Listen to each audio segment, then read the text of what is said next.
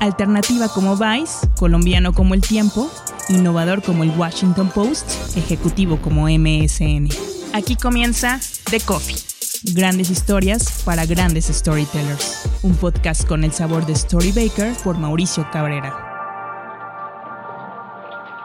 The Coffee con Sharon Seaman. Sharon, me da mucho gusto que estés conmigo. Es la primera vez, además, que el podcast sale de Reforma 222, que es donde lo grabamos, para venir a verte. Así que vale la pena, con toda certeza. General Manager de Turner México. Tienes una historia, además, atípica ya en los medios, diría que en términos generales, porque eres de esas personas que sí ha sido corporativa en tiempos en los que ya durar en una empresa, pues cada vez está un poquito más en desuso. Totalmente de acuerdo. Hasta ni siquiera creo que yo sé cómo de repente han pasado tantos años y mi vida en el mundo corporativo, ¿no? ¿Y cómo es que decidiste justo quedarte en esta empresa, Turner, ir evolucionando, ir ascendiendo hasta llegar hoy a ser la gerente general de un grupo que a mi parecer, y no lo digo simplemente porque estés de invitada, pero es de esos grupos que pese a ser tradicional, que muchas veces hoy lo tradicional se ve como obsoleto o retado o que ya pasó de moda, tiene todavía muchas marcas que se mantienen en el corazón de la gente. Mira, creo que el tema que yo esté en Turner creo que data de manera anterior, porque yo siempre he sido muy entrepreneur. Desde muy chiquita tenía mis varios negocios, ¿no? Desde que tengo cuatro años yo era una niña que tenía negocios. Y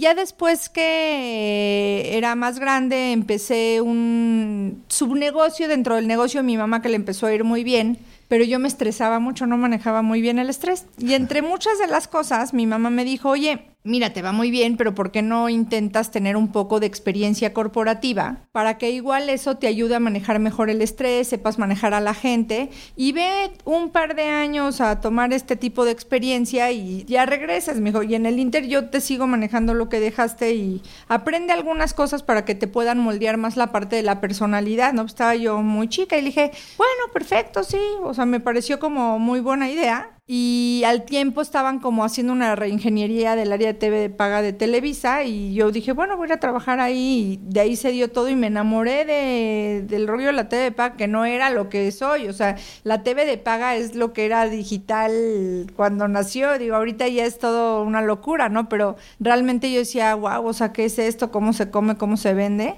Y de ahí me enamoré de vivir de manera corporativa, ojo, no sin más, sin dejar de lado, pues quién soy yo. Entonces, eh, creo que ahí empecé como mi camino. Después, cuando entró a Warner y Warner, Turner nos absorbe, pues la verdad yo encuentro a Turner como un lugar en donde me siento feliz porque de alguna manera esta compañía eh, me deja ser quien soy. Es como tener una buena pareja, en donde no tienes como que fingir eh, algo que no eres, ni sentarte como no te sientas, y de alguna manera pude crecer sin tener que fingir o hacer algo en lo que no creía verdaderamente. Entonces creo que eso hace que, que han pasado tantos años y yo siga aquí, y no sin más, que también es una compañía que es muy humana, y lo digo de manera real, porque me ha permitido casarme, tener hijos, deprimirme, no deprimirme, hacer otras cosas. O sea, de alguna manera creo que en eso Turner como que me ha acompañado también desde mi vida personal. Y por eso es que sigo aquí, ¿eh? ¿Ya cuánto llevas? Pues mira, el, entre la, la etapa de Warner y de Turner, el año que entra cumplo 14 años. Como tú dices, Sharon, la que entró, ya es bastante distinta. Ya hoy tiene hijos, ya está casada, hoy es general manager de Turner. También Turner ha cambiado mucho. Hablabas También. de la televisión de paga, en este caso con Televisa, y cómo ahora el gran desafío para estas empresas que se construyeron fundamentalmente a partir de la televisión es encontrar cómo mantener el nivel de negocio o crecerlo con plataformas digitales, con toda una tendencia de consumo distinta. ¿De qué manera tú desde esta gerencia general trabajas para que Turner logre dar este paso? Porque a mí muchas veces me llegan noticias o platico con conocidos donde te dicen, no, es que pues a Televisa, a Univisión, en fin, a todas las televisoras les cuesta mucho este proceso de entender cómo es digital. Porque sí, posiblemente puedes vender más fácilmente en digital, pero a menores montos. Es decir, la, economía se altera por completo. ¿Cómo Turner ha afrontado este desafío y tú en lo personal desde un puesto de, de liderazgo? Pues eh, lo primero es como desde la parte digital, hace mm, más o menos 11 años empezó como un poco que nació, bueno, yo conocí Facebook, ¿no? Por un decirte que me, tú, abrí mi cuenta de Facebook, vamos a decir que fueron mis primeros. ¿No tuviste High Five antes? O sea, fue directo Facebook. No, creo que llegué, no tuve el que era el Messenger del Hotmail. El ICQ. Con el que perdías el, tiempo, en lugar de trabajar perdías el tiempo, ¿no? con ese, pero también entré a trabajar a los 21 y luego en Televisa nos bloqueaban el Hotmail para que no perdiéramos el tiempo. Entonces, creo que lo primero que tuve, pero digamos, en las épocas de abrir una cuenta con, con el Facebook, en ese momento solamente llevaba Warner y vi que había una gran oportunidad con el tema digital, porque en aquel momento había salido una miniserie que solo era por streaming. Obviamente ni de manera remota había la velocidad que se necesitaba en este país para streamear una serie en, digital, ¿no? Pero con todo y todo nos lanzamos. En ese momento le pedí a mi jefe que necesitaba yo prepararme en digital, que era el futuro, me metí a la universidad, o sea, me volví una adicta de todo ese mundo, viviendo en el mundo de la TV de paga lineal, ¿no? Y Ahí fue muy mágico porque empezamos a hacer muchos pininos en Warner que tiene una cantidad de fans muy enormes. Ojo, que era muy diferente a lo que hoy conocemos. En la universidad ya existía Facebook, pero ni siquiera teníamos un módulo de redes sociales, porque me entiendes que no existía, ¿no? Ahí nos empezó a ir como muy bien y empecé a entender el potencial que eso iba a tener y cómo la interacción de las personas se iba a empezar a disasociar de una pantalla, ¿no? Justamente en, el, en esa época absorbe eh, Turner a Warner y parte de lo que me logró dar el puesto de poderme venir yo aquí fue el conocimiento y los pininos digitales que yo había hecho, porque en ese momento estábamos haciendo CNN México, que fue la verdad en su momento muy exitoso, pero también un sitio vertical, vamos a decir, que ahora ya ha evolucionado mucho la historia. ¿Cómo toda esta experiencia me ha ido cambiando? Es que realmente aunque tal vez yo no soy millennial per se, como que siento que descubrí muy temprano que esto iba a venir y me empecé a preparar como muy temprano. Y sí viviendo en un mundo lineal y ahora con Turner, creo que la parte fundamental, y esto es algo que yo creo de manera personal, es que estamos llegando a un punto en que lo digital y lo lineal se empiezan a disasociar que ahora solamente existe un mundo en donde simplemente consumimos diferente y no podemos seguir teniendo nosotros como generadores de entretenimiento porque Turner no se dedica, o sea, parece que uno se dedica a hacer canales de televisión. Nosotros en Turner no nos dedicamos a hacer canales de televisión. Nosotros, mi, mi labor real es crear fans es fandom. Yo eso me dedico, a tener gente que realmente ame y hable de mis series, de mis películas y de lo que yo hago. Que me sigan, que sea su vida. Que tal vez si bien no eres como... O sea, yo no quiero ser como todo para alguien, pero realmente quiero ser alguien para la persona, ¿no? Entonces, a partir de eso es que Turner también está trabajando. ¿Y cómo haces a nivel estructural? Porque uno de los choques frecuentes es el de televisión, pues tiene o tenía, solía tener un ego bastante marcado, porque la televisión, sobre todo unos años atrás, se tomaba como el punto estelar de cualquier cosa. Entonces, ¿cómo haces para que sí se produzca esta sinergia entre la gente de digital, que muchas veces también tiene su propio ego y dice, no, lo que hacen los de televisión ya es obsoleto, luego los de televisión que están acostumbrados a hacer mejores producciones con más costo también. Vaya, encontrar ese punto medio en que convive digital y televisión, ¿tú cómo lo has manejado? Entendiendo que por supuesto no debe haber una respuesta absoluta porque nadie lo ha podido resolver del todo. Es decir, hay un choque generacional, un choque de consumo, un choque de economías también. Mira, en términos de personas es un, es un tema bien complicado porque como tú dices, los digitales no quieren ser lineales tú les ofreces un trabajo que tenga algo de lineal y sienten que se van a ir a la época de piedra y casi los van a matar, Dios mío. los lineales quieren ser digitales, pero a la hora de ver los volúmenes se quieren morir, ¿no? Claramente hay un tema de mercado, de volúmenes, de manera de trabajar, de transaccionar en temas publicitarios, que obviamente cuando tú estás dentro de ventas es bien complicado de poner. Ahora, en Turner, y algo que se está haciendo, esto ya está muy puesto en Estados Unidos y estamos trayendo a México y a Latinoamérica, hay una cosa que se llama Omnichannel. Y Omnichannel es, una, es un way of work. Y la manera en que nosotros estamos trabajando es que no tiene que ver en si es digital o si es lineal. Voy a ponerte un ejemplo. Nosotros tenemos una serie o un programa o una película. Y en lo que pensamos es en ese contenido y en las personas que nos van a ver y en quién se van a enganchar. Y a partir de eso creamos con Omnichannel todos los canales con los que una persona tiene que vivir la experiencia del contenido. Esa experiencia es puede ser en televisión o en plataformas digitales o en redes sociales o en un evento o en una app, en temas de sociales de caridad, o sea, no justamente tiene que ser ni siquiera ya en un medio, porque todo se atraviesa a través de la vida que tiene un contenido para el significado de una persona. Entonces, esa es la manera que en Turner estamos, eh, bueno, ya muy fuerte en Estados Unidos y empezando a trabajar en, en, México y en Latinoamérica, nos está dando mucho resultado, porque no es un contenido para una plataforma, sino el fan en dónde está y realmente qué le voy a entregar, ¿no? Y que no es una transformación menor porque me imagino que incluso en materia de contratos, por ejemplo, con actores y demás, pues hay que estar especificando dónde se puede amplificar el contenido o incluso el intentar que puedan hacer esfuerzos adicionales, porque por ejemplo, muchas veces intentando negociar con Netflix a nivel medio de comunicación que te acercas le dices, "Oye, vamos a hacer esto con tal actor" y te dicen, "No, pues es que los actores firman para estar en la serie o están en la producción, pero no necesariamente participan en estos esfuerzos adicionales. Es también un desafío en ese punto, el cómo alineas a las producciones, el cómo preparas todo para que haya una conciencia absoluta de esta naturaleza multiplataforma, por así decirlo. Creo que hay muchas maneras de acercarse a eso y si bien el tema de los actores y de los derechos es algo que está complicado y en boga, también creo que las compañías y los actores y el mundo está cambiando un modelo de mucho más colaboración esos momentos en donde vivíamos decir, esto contenido solo es mío y no lo comparto y primera y única ventana y solo velo por aquí, creo que se está terminando. Creo que el mundo está empezando a entender que tiene que colaborar para tener más éxito. Creo que un ejemplo que te puedo dar de eso es la serie que tenemos de Rosario Tijeras, ¿no? Es una serie que coprodujimos con TV Azteca.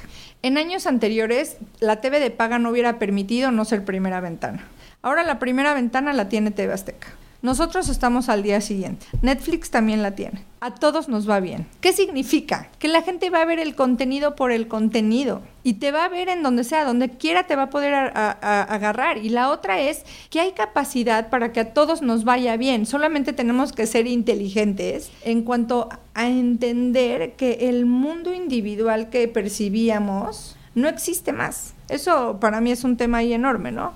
Y que sin duda de repente tenemos grandes muestras con un Televisa diciendo voy a sacar mi contenido de Netflix, después regresa mi contenido a Netflix o incluso voy a hacer producciones para otras plataformas. Ustedes también ya trabajan con producciones originales, no todas por fuerza o sí en plataformas de Turner.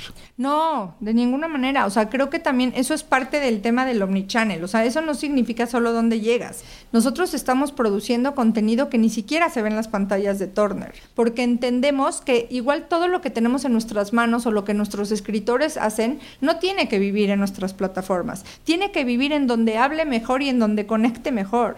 Tenemos que entender que el paradigma cambió y tenemos que hablar a partir del idioma que quieren la gente escuchar, no el que nosotros queremos imponer. Y creo que esa apertura es muy fuerte.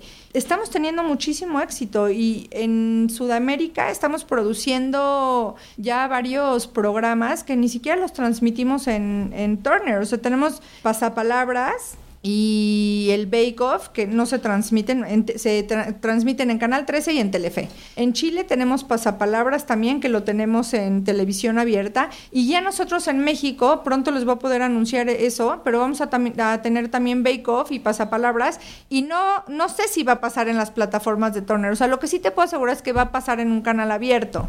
Lo que tiene que ser es que tenemos que apelar al ingenio colectivo y utilizarlo en donde vaya mejor para la gente no solamente para nosotros. Si nosotros pensamos en la gente, al final nos va a ir bien, pero no tiene que ser de la manera en que la teníamos antes. Es como un poco, como siento que estamos apelando hoy más al karma, de que si haces bien en donde tienes que hacerlo, al final te acaba yendo bien a ti. Y esa es la manera en que estamos haciendo.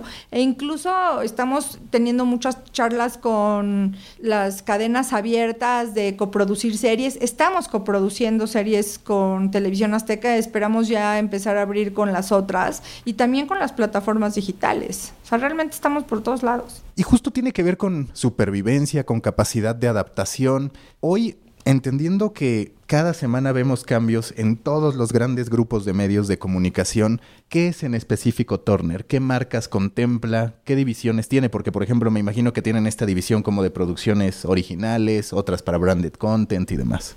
Bueno, ahorita en Latinoamérica en Turner están sucediendo muchísimas cosas. Lo primero es que en México, y ya siendo como un zoom in a nuestro mercado, ya tenemos un área que está haciendo todo lo que tiene que ver con producciones de ficción. Y ya tenemos un equipo ya localizado en México, tenemos 16 eh, series firmadas para el año que entra, de las cuales 8 van para el mercado mexicano. De ahí una de las series que les puedo ya adelantar que vamos a tener es la serie del biopic de Bronco, que va a ser un bombazo y está espectacular.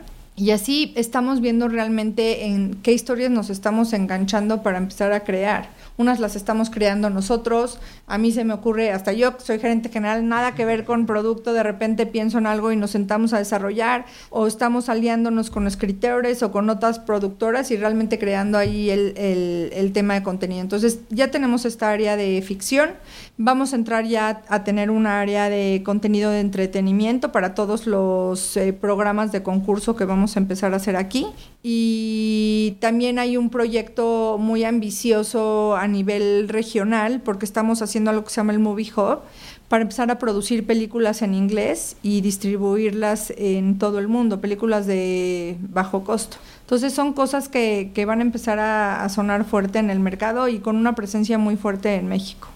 Muchas veces cuando escuchamos, oye, va a salir la serie de Paquita, la del barrio, oye, va a salir la serie de Luis Miguel, la serie de Bronco, la gente no tiene claro el racional. Sin embargo, cada vez se empieza a notar más esta apuesta por los nichos, esta apuesta, como tú llamas, por los fanatismos, por las lealtades extremas que construyen. Hoy, por ejemplo, vemos a un DAZN, el OTT de deportes, que apuesta todo al canelo, mientras HBO dice, ¿sabes qué? A mí me sale más redituable seguir haciendo Game of Thrones que estar directamente con, con el box. ¿Son los nichos este punto de partida que se necesita para de ahí empezar a, a tener audiencias dispuestas a pagar por contenido? Pues yo creo que estamos viviendo, más allá del tema del contenido, creo que estamos viviendo en un mundo de hiperpersonalización. Y yo no sé si te das cuenta, pero de repente había un shampoo y ahora hay 200 del mismo porque quieres el rosa con la tapa verde. Entonces ya casi casi que pensaron el shampoo que es para ti. Entonces todo lo que creíamos que era para las masas, creo que se ha reconvertido en lo que nosotros creíamos que era nicho.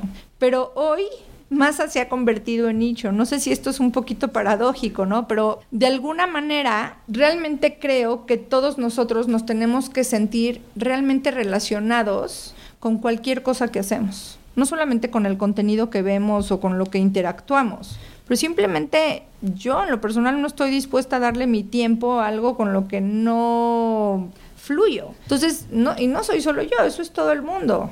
Yo quiero tener algo que es que refleje a Sharon de repente te llega a afectar a la vanidad, porque yo te lo digo, estando en distintos emprendimientos o proyectos, muchas veces llega ese punto en el que dices, debo mantener esta marca, fortalezco otra, creo otra, hago un merch, porque ante tanto cambio es bastante factible tener una especie de, llamémosle, conflicto existencial o de decir, a ver, yo ya tengo esto, ¿cómo voy a hacer posiblemente la misma competencia de mi marca, ¿no? En fin, hay una serie de decisiones que se tienen que tomar. Turner en ese sentido, ¿cómo equilibra pues las marcas que ya tiene TNT, Space, Warner Brothers, en fin, una serie de, de marcas con esta necesidad de atrapar de otra manera o de generar productos que viven no necesariamente con esas marcas?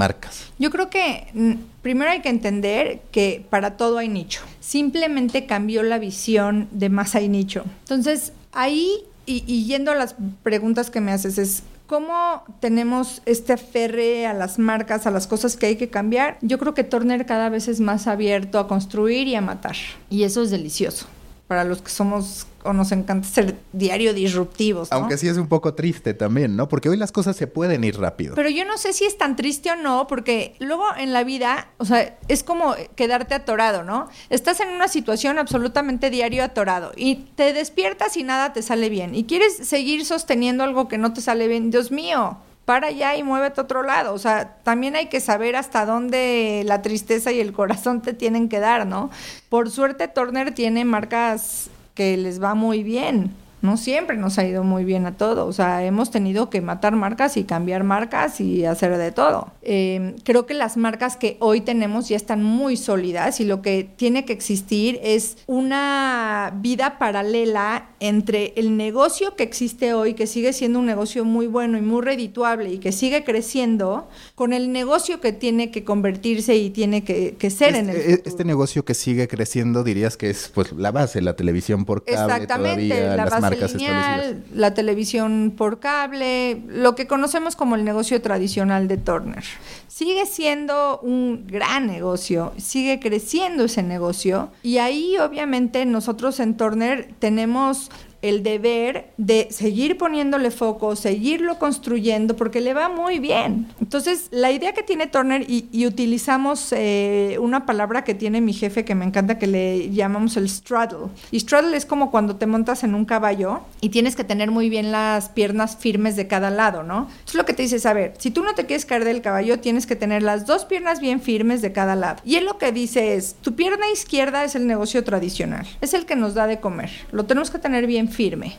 Tenemos que hacerlo crecer, tenemos que darle a la gente lo que la gente nos está pidiendo, o sea, como keeping it real, ¿no? Pero también del otro lado tenemos que ver que el mundo está cambiando y que tenemos que traer cosas nuevas y que tenemos que ser entrepreneurs y tener esta pata en donde queremos experimentar y atrevernos a fallar y a construir nuevas cosas. No es una o la otra, o sea, yo creo que el mundo de hoy nos permite empezar a tener los dos. Entonces, realmente ahora eh, el desafío que tenemos todas las personas que trabajamos en Turner es que ahora trabajamos como en dos lugares al mismo tiempo, ¿no? El negocio tradicional y toda la parte de nuevos negocios y lo que estamos construyendo de lo que viene a futuro. Y que es una ecuación totalmente compleja. ¿Por qué? Porque, como tú dices, estás teniendo que mantener lo que te sostiene, por así decirlo, pero por el otro lado pensar hacia el futuro. Entonces son preocupaciones añadidas que durante muchos años no existieron en los medios. Es decir, un Televisa no se planteaba cómo iba a vivir hacia adelante. Eh, incluso el propio Turner, ¿no? Vivía en una,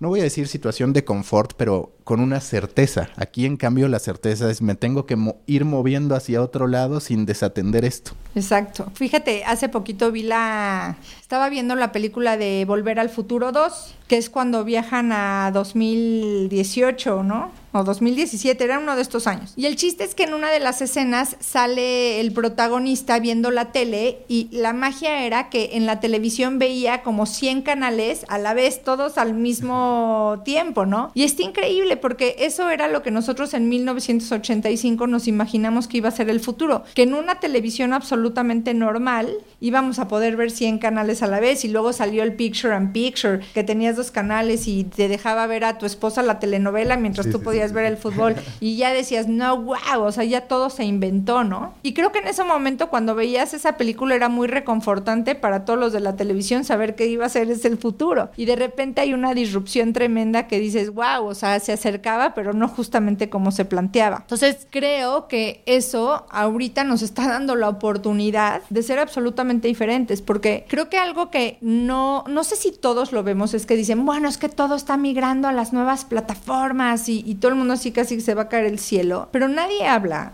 o no sé si hablamos lo suficiente tal vez, es que ahora estamos consumiendo contenido de manera adicta tres o cuatro o cinco veces más de lo que nosotros consumíamos. Entonces, hay que proveer contenido para las plataformas lineales y tradicionales existentes porque hay un mercado y hay que proveer contenido para todas las OTTs y para las redes sociales y para todo lo que surja. La realidad es que estamos consumiendo en todos lados y de una manera que nunca habíamos... Eh, hecho. Entonces, si tú a mí me dices, bueno, es que cambió la manera de consumo, sí, pero también cambió la capacidad que estamos teniendo para consumir contenido. Aunque tal vez también el punto es porque hoy lo que veo es un consumo desordenado de muchísimas personas y me incluyo. Es decir, te quedas con la sensación de que consumiste algo en Twitter, de que viste algo en Facebook, pero no necesariamente le diste el tiempo. Yo también veo, y a ver si coincides, una especie de sustitución de viejas prácticas. Ya no es la media hora que dedicabas al periódico por la mañana, pero sí son cinco minutos de un newsletter o sí son 20 minutos de un podcast. Como que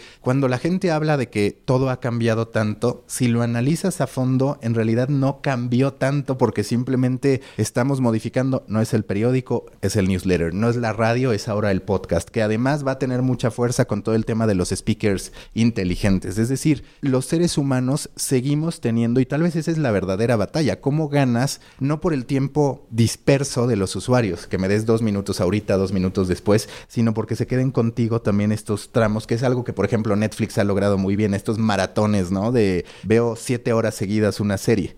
Sí, pero después no tengo nada que ver tres meses. Sí, sí, sí. O sea, y yo, o sea, creo que soy la mejor clienta de todas las plataformas, de la TV de pago, o sea, de todo, todo compro, todo pago. Pero también te voy a decir, yo hay veces digo, oye, estoy pagando todo esto y de veras encuentro algo cada que llueve. ¿En qué momento crees que va a llegar ese punto en el que la gente diga, yo ya no puedo pagar por una OTT más o por una plataforma más? Porque antes teníamos un sistema de cable o un sistema satelital y se acabó. Más internet después llegó, ¿no?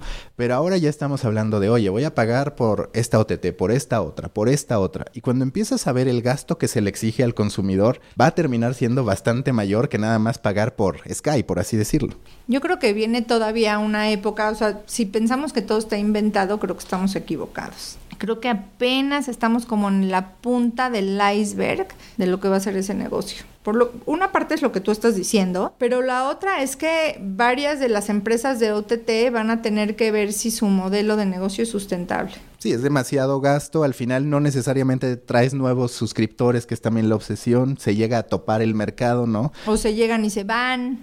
¿Qué lo sostiene? ¿Cómo, ¿Cómo haces para que realmente tu modelo sea sostenible en el tiempo? ¿Cuánto contenido realmente puedes producir? ¿Ustedes cómo planean o cómo están pensando atacar todo este mercado de las, de las OTTs? Por ejemplo, en Estados Unidos ya con Bleacher Report Live, pues ahí van probando distintos esquemas. En materia de programación general, por ejemplo, Disney ya está planeando para el 2019. ¿Ustedes ya tienen claro qué es lo que van a hacer? Estamos caminando ahí. Yo creo que ahí con todo lo que se está moviendo la compañía, digamos, en general, tiene que ver con el punto de vista con el que nosotros trabajamos el contenido. Porque más allá de ser como un, no sé, vamos a decir una maleta de muchísimos contenidos, creo que lo que hace en este aspecto Warner Media o, Turner tiene que ver con el punto de vista con el que nosotros trabajamos y construimos el contenido.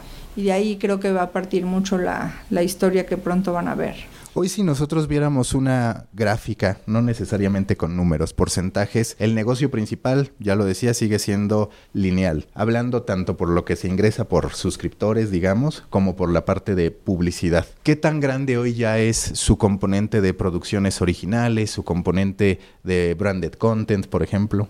Branded content eh, creo que va a ir ligado al tema de las producciones originales porque al final eh, la manera de ver branded content también está cambiando. Eh, entonces, a medida que nosotros vayamos produciendo más, obviamente el área de branded content va a ir creciendo muchísimo más. Y realmente ahí la oferta de lo que nosotros veníamos haciendo en branded content está cambiando de manera muy abrupta. O sea, lo que nosotros vamos a salir a ofrecer en esos términos al mercado en 2019 versus lo que hacíamos ahorita es un giro de 180 grados. Entonces, eh, tal vez esto te lo va a poder contar si me vuelves a invitar un día. porque creo que nos llevaría toda la charla, porque tiene que ver con el cambio de paradigma de la pirámide de valor de lo que realmente pensamos que debería de ser el branded content y para dónde debería de ir y cómo, que tiene que ver mucho con data y comportamiento para poder crear cosas de valor y no solamente como decir, ay, qué padre se ve aquí tal producto, ¿no? que todavía existe mucho esa parte, ¿no? Y eh, está perfecto, porque creo que vivimos un mundo que tiene que ver con la sinergia entre la ciencia y el arte.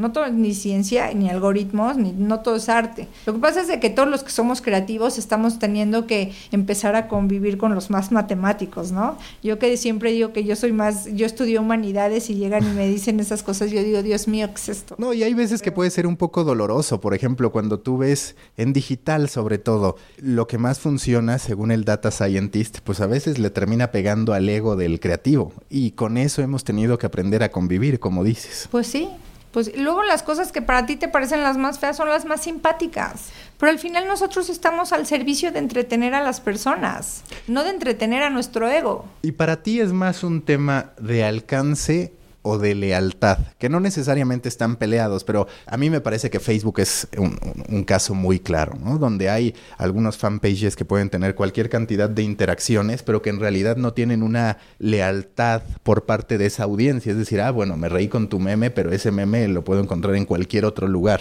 ¿Cómo equilibrar porque por un lado veo esta posibilidad de tener un alcance masivo simplemente invirtiendo y por el otro construir una relación a largo plazo. Yo creo que incluso te lo llegué a comentar alguna de las veces que te vi sobre un texto que me gustó que hacía referencia a cómo intentamos que un usuario, un espectador se case con nosotros tratándolo como una cita de Tinder en vez de pasar por todo el proceso que deberíamos llevar para pedirle que se case con nosotros, que en este caso es paga una suscripción, compra algún producto, ¿no? Pues es que el funnel se deshizo, ¿no?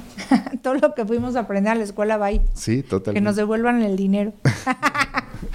Oye, voy a hablar de Crunchyroll porque soy fan del anime a mí me parece que es un caso extraordinario del poder de los nichos, ¿no? Sí. Dos millones de suscriptores, empieza, bueno, ya es un negocio en sí mismo, también con producciones originales. A nivel interno, ¿sí se esperaban ese resultado o la verdad Crunchyroll como que ha ido más arriba de lo que ustedes mismos preveían? Pues mira, yo apenas estoy teniendo como más conocimiento de Crunchyroll. Eh, creo que es un mercado que tiene muchísimo potencial porque le, le encanta a todo el mundo. O sea, realmente creo que cruza las fronteras de los países, de las edades, y creo que ahí en, en términos de esa instancia van a venir buenas cosas en colaboración con Cartoon pronto. Muy bien. Hablando de estos excesos de contenidos o vaya, una oferta desmedida de contenidos, cuando tú tienes un puesto de liderazgo también hay un exceso de posibles actividades. Y digo posibles porque uno tiene que aprender a discernir. Está todo el tema del estrés, de la ansiedad que también provoca el teléfono. ¿Tú cuál ha sido el método que has manejado, que has encontrado, que has ido perfeccionando, supongo, para atender lo que debes y no lo que no debe. Este podcast sí debías, por cierto, ¿eh? para que no ¿Ah, te preguntes. Creo que no debí atender este podcast, ¿no? No, no, no, no. O sea, lo peor es que, eh, o sea, quiero saber qué tipo de respuesta te doy, porque si te doy la, la que pensé o la que te debería de dar para que inspiremos a las personas. No, no, no, la que pensaste, la honesta. La que pensé es que a veces hay que tomar ribotril. Pero no, ya, o sea, la verdadera es que creo que para poder tener las prioridades correctas en el lugar correcto, uno tiene que tener un buen equipo alrededor. Porque si tú tienes un buen equipo, uno puede tomar las prioridades. Porque así yo atiendo mis prioridades y mis colegas atienden sus prioridades y de alguna manera logramos abarcar todo lo que hay que hacer. Em, para mí esa es la clave del éxito. Si yo pensara que yo podría hacer todo sola, yo estaría en un hospital psiquiátrico. Porque aparte lo haría muy mal.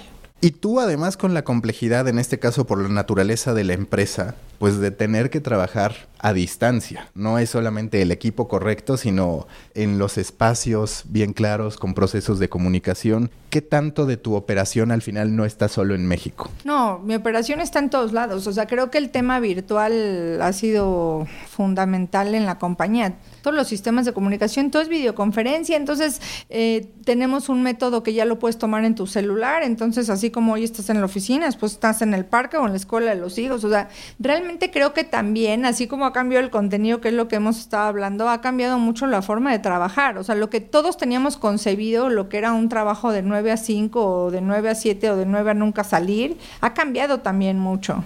Y para mí, yo estoy conectada con todo el mundo en todo momento. O sea, ya casi emails este, no hago, casi ahora todos por WhatsApp. Ahora mi WhatsApp se volvió el mail. sí, sí, sí, eso, eso terminó pasando. Yo prefiero WhatsApp que el mail. Yo también, la verdad. es más rápido, ya sales del tema. Sí, porque el saludos al final del correo quita mucho tiempo, ¿no? Nos hemos vuelto un poco exagerados en eso de no puede ser la formalidad en esto, pero bueno. Eh, hablando ya, para ir, para ir cerrando. ¿Qué viene para Turner en tu ideal? En este 2019 ya has hablado de producciones originales que van a estrenar, de coproducciones con incluso televisoras abiertas. Hablando de digital, por ejemplo, ¿cuáles son las grandes apuestas que tiene? Pues vamos a tener también algunas series eh, digitales, algunas aventuras ahí desde ese lado. Estamos trabajando en construir algunos temas verticales, con, empezarnos a ligar con algunos temas en particular. Que no me quieres decir los temas. No, me encantaría decírtelos, pero todavía no los tengo, o sea, porque todavía no hemos acabado como decir, este es el, el champion, ¿no?